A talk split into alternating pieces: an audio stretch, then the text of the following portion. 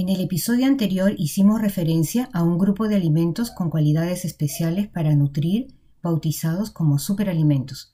Ahora cumpliremos con la promesa de contrastar a estos superalimentos con aquellos productos que se disfrazan cínicamente de alimentos, pero que realmente se trata de productos chatarra, dañinos a nuestra salud.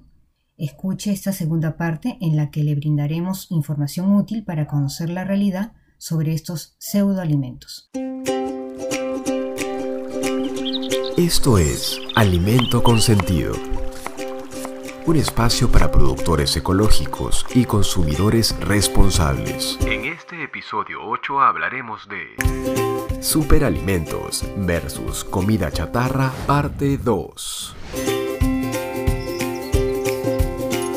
Con Silvia Bujín y Fernando Alvarado de la Fuente. Saludos estimadas, estimados oyentes.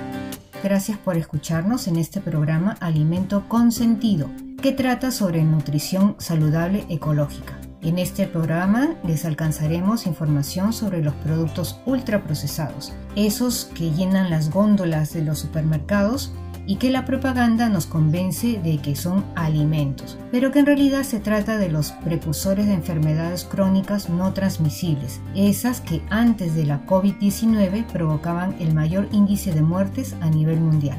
Hola Fernando. Saludos amigas y amigos. El objetivo con estos programas es brindarles consejos útiles sobre las ventajas de la alimentación con productos ecológicos para mejorar la nutrición de las personas y para aportar a una gastronomía saludable. Nuestra misión es promover sociedades con cultura agroecológica plenas de vitalidad y de energía. Vamos al segundo bloque para conversar sobre los superalimentos y sus diametralmente opuestos los productos chatarra.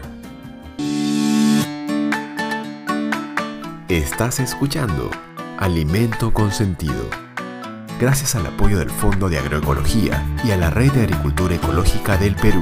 Y lo prometido es deuda. En este episodio revelaremos detalles sobre los productos ultraprocesados. Se encuentran fácilmente en todos los supermercados, en las bodegas y en los puestos de mercados. Se trata mayormente de envasados, cuya presentación externa es sumamente atractiva a la vista, invitando a todo incauto desconocedor a invertir en su adquisición que por cierto sus precios suelen ser asequibles, por lo cual las personas se deciden de lleno a adquirirlos.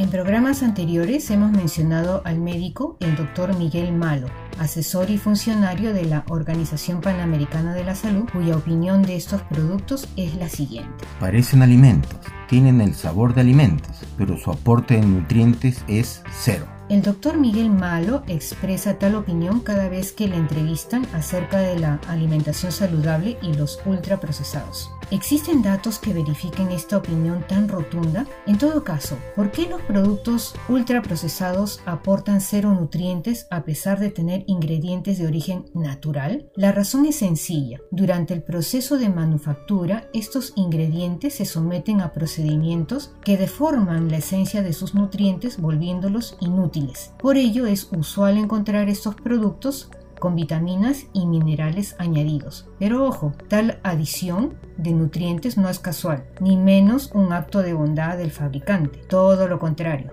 Se añaden nutrientes para intentar compensar su incapacidad de nutrir al mismo nivel que un alimento real. A continuación les daremos un ejemplo de cómo se pierden nutrientes en el proceso y el ejemplo lo tomaremos de la obtención de aceites comerciales. Como saben los aceites hoy en día se obtienen de los granos de maíz, de canola, del girasol o de la soya. Todas estas semillas se aprovechan por su contenido de grasa y para extraerles lo máximo de sus grasas, que no se logra del todo apretándolas o exprimiéndolas con fuerza, se recurre a procesos que combinan altísima temperatura y solventes de la misma familia del querosene. Conozcamos algo de las fases para la obtención de aceites y los valiosos nutrientes que se echan a perder. A ver, en el proceso de desengomado se pierden nutrientes valiosos como fosfolípidos y lecitina, hierro, clorofila, cobre, calcio y magnesio. En el proceso de refinado se pierden se siguen perdiendo más fosfolípidos, ácidos esenciales, proteínas y más minerales. En el proceso de blanqueado se pierden nutrientes valiosos como la clorofila, el betacaroteno, ciertas sustancias aromáticas y en el proceso de desodorización se pierden nutrientes valiosos como aceites aromáticos, ácidos grasos libres restantes, vitamina E y fitoestroles. El producto final de todo este proceso es comúnmente conocido como producto refinado. Anecdóticamente podría decir que hay dos acepciones. Uno, refinado como sinónimo de fino, delicado, elegante, exquisito. Y ciertamente así nos lo presenta la propaganda. Pero hay el otro término refinado que significa dos veces muerto refinado. Lo que hemos explicado sucede con la mayoría de los ultraprocesados, es decir, la pérdida de nutrientes. Y de allí la razón para intentar remediar esta pérdida reforzando los productos con vitaminas y minerales artificiales. En otro episodio tocaremos más a fondo el caso de los aceites. Aquí solo queremos agregar que, como decíamos, el proceso aplica altísimas temperaturas a las grasas vegetales, lo que conlleva la formación de sustancias indeseables no aptas para el consumo humano,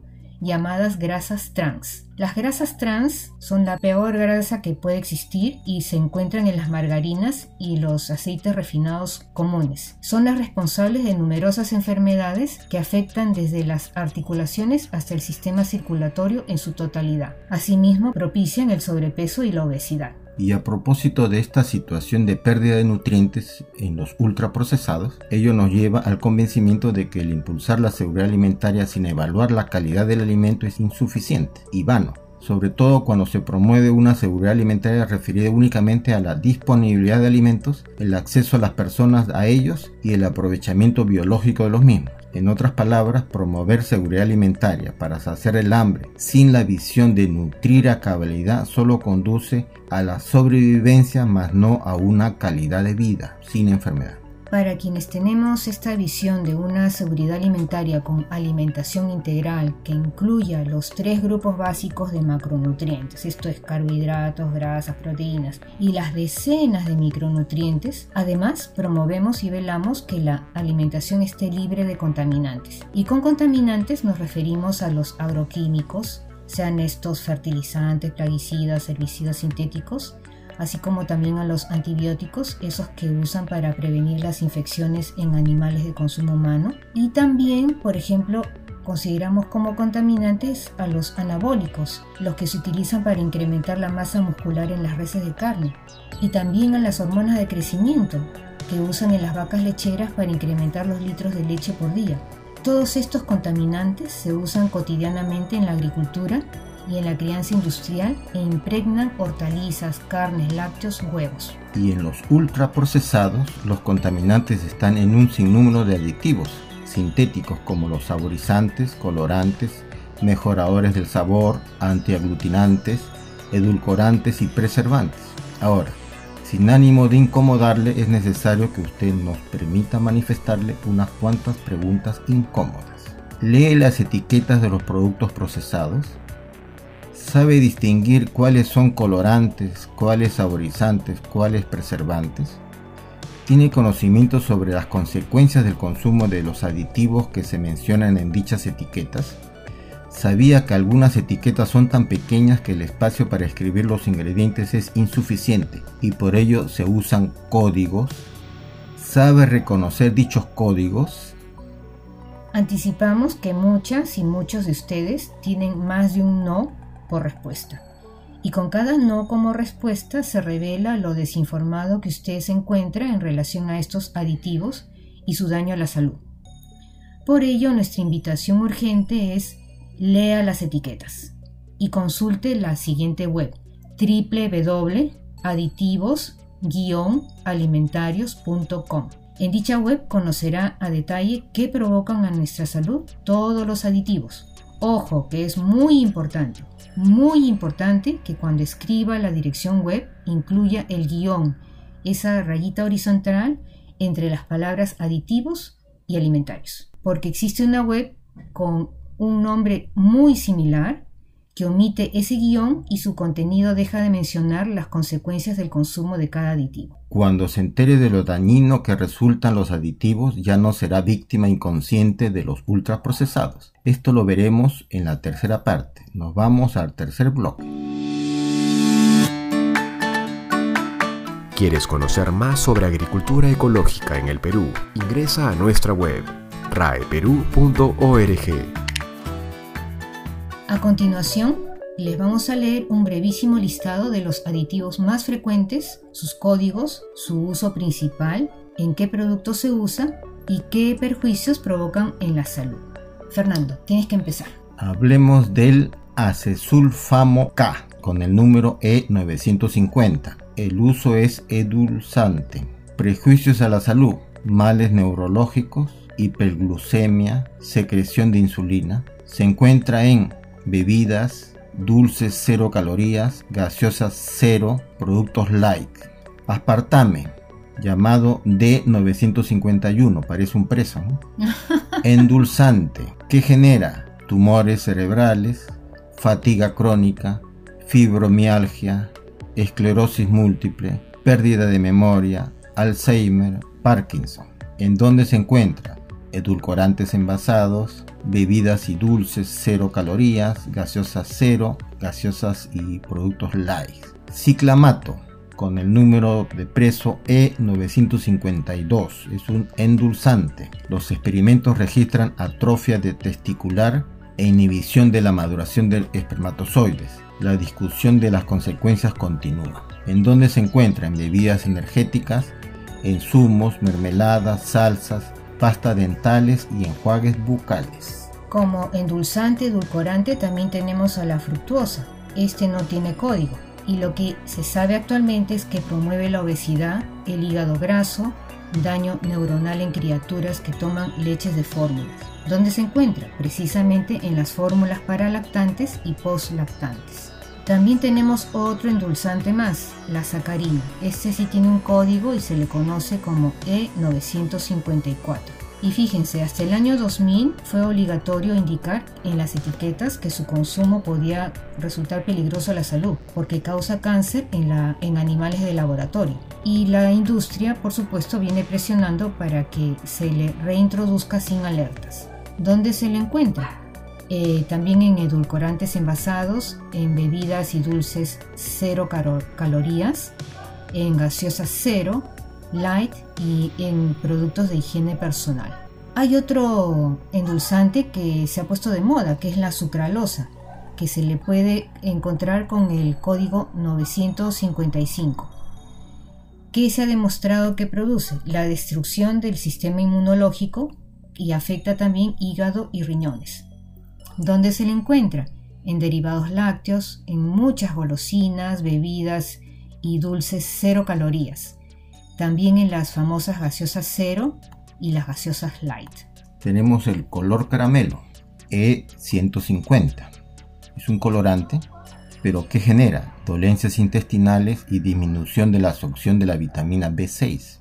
¿Dónde se encuentra? En chocolates, gaseosas negras, cervezas, bebidas alcohólicas, vinagre, balsámico y en el sillao. Tenemos también el famoso tartracina, el E102 es un colorante entre rojo y amarillo.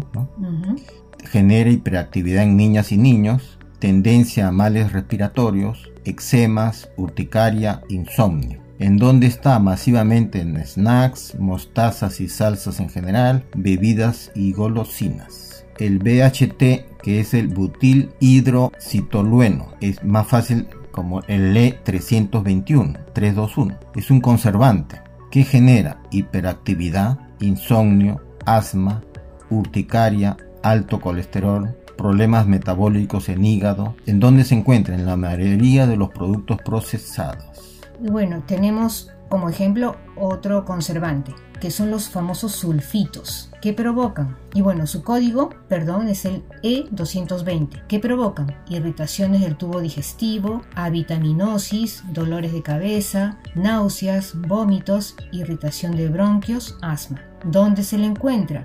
por lo general en vinos, cervezas, vinagres, salsas, conservas de carnes, frutos secos, aceitunas, encurtidos. Luego tenemos a otro producto que también está ahorita eh, en discusión, digamos, que es un espesante. Su nombre es la carragenina y su código el E407. Se está estudiando que se acumula en los intestinos provocando úlceras y también como provoca úlceras e inflamación impide la absorción de nutrientes. ¿Y dónde se le encuentra? En la mayoría de procesados e incluso en algunos productos lácteos y hasta en pastas dentales. Tenemos otro espesante, la famosa grenetina con su código E441. Pero la grenetina no lo ponen así, lo ponen como gelatina. ¿Y qué provoca? Asma y diversas reacciones alérgicas. ¿Dónde se le encuentra? En productos lácteos, golosinas, helados, gelatinas de sabores. Y seguimos con estos aditivos. El ácido guanílico, que es el E626, es un potenciador del sabor que genera incremento del ácido úrico, hiperactividad, asma, reacciones cutáneas, irritación de las mucosas, insomnio. ¿En dónde se encuentran? En snacks en general, precocidos y en comida instantánea, en frutos secos, en condimentos y en embutidos. También tenemos la glicina o glicinato de sodio, con el código E640, otro potenciador del sabor, que genera trastornos hepáticos y renales. ¿En dónde se encuentra? En las papas fritas, en las pizzas, en los patés, en las sopas de sobre, en los precocidos, en los productos para la dieta. Y bueno, el famoso glutamato monosódico, que es conocido como LE621. Es un potenciador del sabor también genera destrucción de neuronas, contraindicado en bipolaridad, Parkinson, Alzheimer, epilepsia y esquizofrenia. ¿En dónde se encuentra? Sabemos, además en todos los chifas, en snacks, en salsas, en embutidos, en encurtidos en conserva, en comida precocinada. Y bueno, lo detallado en estos pocos ejemplos de aditivos, porque son miles los aditivos, digamos que es suficiente para notar lo innecesario de gastar nuestro dinero en estos ultraprocesados. Y en su lugar, lo más estratégico y en pro de nuestra salud es invertir nuestro dinero en alimentos reales, mucho mejor si son ecológicos, porque serán más saludables para nuestra vida diaria. Las y los seres humanos, lo seguiremos remarcando, hemos evolucionado y desarrollado gracias al consumo de alimentos naturales libres de contaminantes los ultraprocesados y sus aditivos perjudiciales tienen solo unas cuantas décadas en la historia de la humanidad y nuestros cuerpos son incapaces de asimilarlos y mucho menos de eliminarlos. Numerosos estudios realizados y difundidos por la Organización Panamericana de la Salud y la Organización Mundial de Salud demuestran que en estas décadas la incidencia de las enfermedades crónicas no transmisibles se ha incrementado considerablemente. Con no transmisibles se refiere a que no son contagiosas. ¿Qué quiere decir esto? Sencillamente que antes de la pandemia del COVID-19, la mayor causa de muerte la provocaban enfermedades del tipo sobrepeso, obesidad, diabetes y cardiopatías. Inclusive los datos en el mundo y también en Perú indican que el 80% de las personas fallecidas arrastraban una dolencia crónica y las dolencias más mencionadas son sobrepeso, obesidad, diabetes, cardiopatías. Todas estas comorbilidades son causadas por la alimentación desequilibrada y el sedentarismo. Este dato también demuestra que las enfermedades crónicas no transmisibles debilitan a las personas al punto de volverlas más vulnerables a otras enfermedades. Conozcamos ahora algunos datos oficiales de junio de 2018 brindados por la Organización Mundial de la Salud en su página web. A ver, las enfermedades no transmitibles matan a 41 millones de personas cada año, lo que equivale al 71% de las muertes que se producen en el mundo.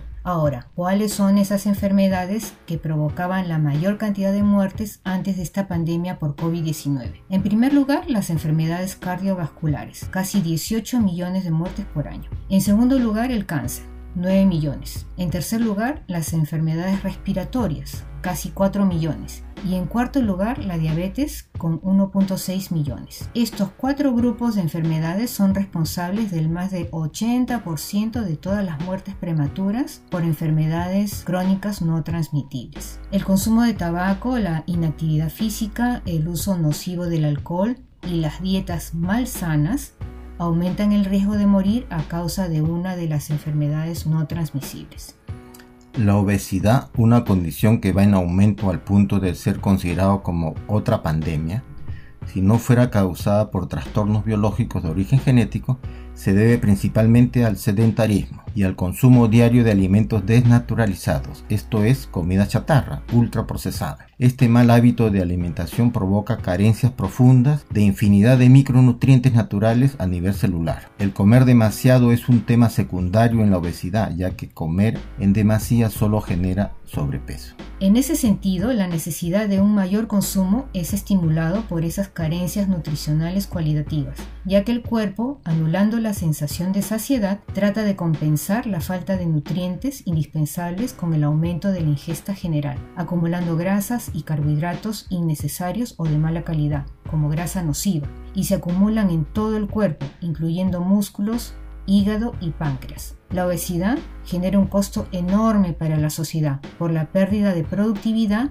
y de producción y por los muy elevados costos para el sistema de salud pública. En conclusión, evita al máximo y en todo caso elimine los ultraprocesados de su alimentación diaria, sobre todo si desea una vida saludable, vital y productiva por muchos años. La decisión menos sabia y menos estratégica es reemplazar los alimentos naturales ecológicos con ultraprocesados, creyendo que con ellos alcanza modernidad o incluso más tiempo para dedicarlo a otras actividades en lugar de cocinar. Muchas personas también sienten que ahorran dinero comprando ultraprocesados baratos. A la larga, nuestros hábitos de alimentación se verán reflejados en la calidad de nuestra salud y quienes creyeron ahorrar van a terminar gastando ese dinero en recuperar la salud. Prefiramos nuestros alimentos verdaderos y más si provienen de los valles del Chillón y del Urín, en donde tenemos productores ecológicos certificados. Nos vamos al último bloque.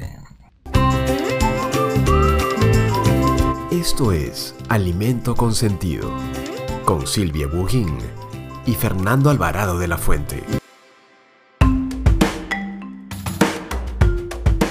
Gracias por su atención. Nos alegra haberles acompañado por unos minutos con información útil. Les invitamos cordialmente a seguirnos escuchando en los otros programas de esta serie Alimento con Sentido, posible gracias al Fondo de Agroecología y a la Red de Agricultura Ecológica del Perú. En todos estos programas les brindaremos consejos útiles sobre las ventajas de la alimentación con productos ecológicos para mejorar la nutrición de las personas y para aportar a una gastronomía saludable. Alimento con Sentido será una guía para comer sano y sabroso. Y recuerden, aquí en Lima contamos con los valles del Chillón y del Lurín que nos brindan bioalimentos certificados producidos por más de 100 bioproductores comprometidos con la agricultura ecológica. Nuestra misión es promover sociedades con cultura agroecológica, con vitalidad y energía. Pueden escucharnos cuando quieran en la página web de la Red de Agricultura Ecológica del Perú, raeperú.org. Hasta la próxima y mientras tanto que vuestros días sean productivos, sanos y felices con productos ecológicos a su alcance.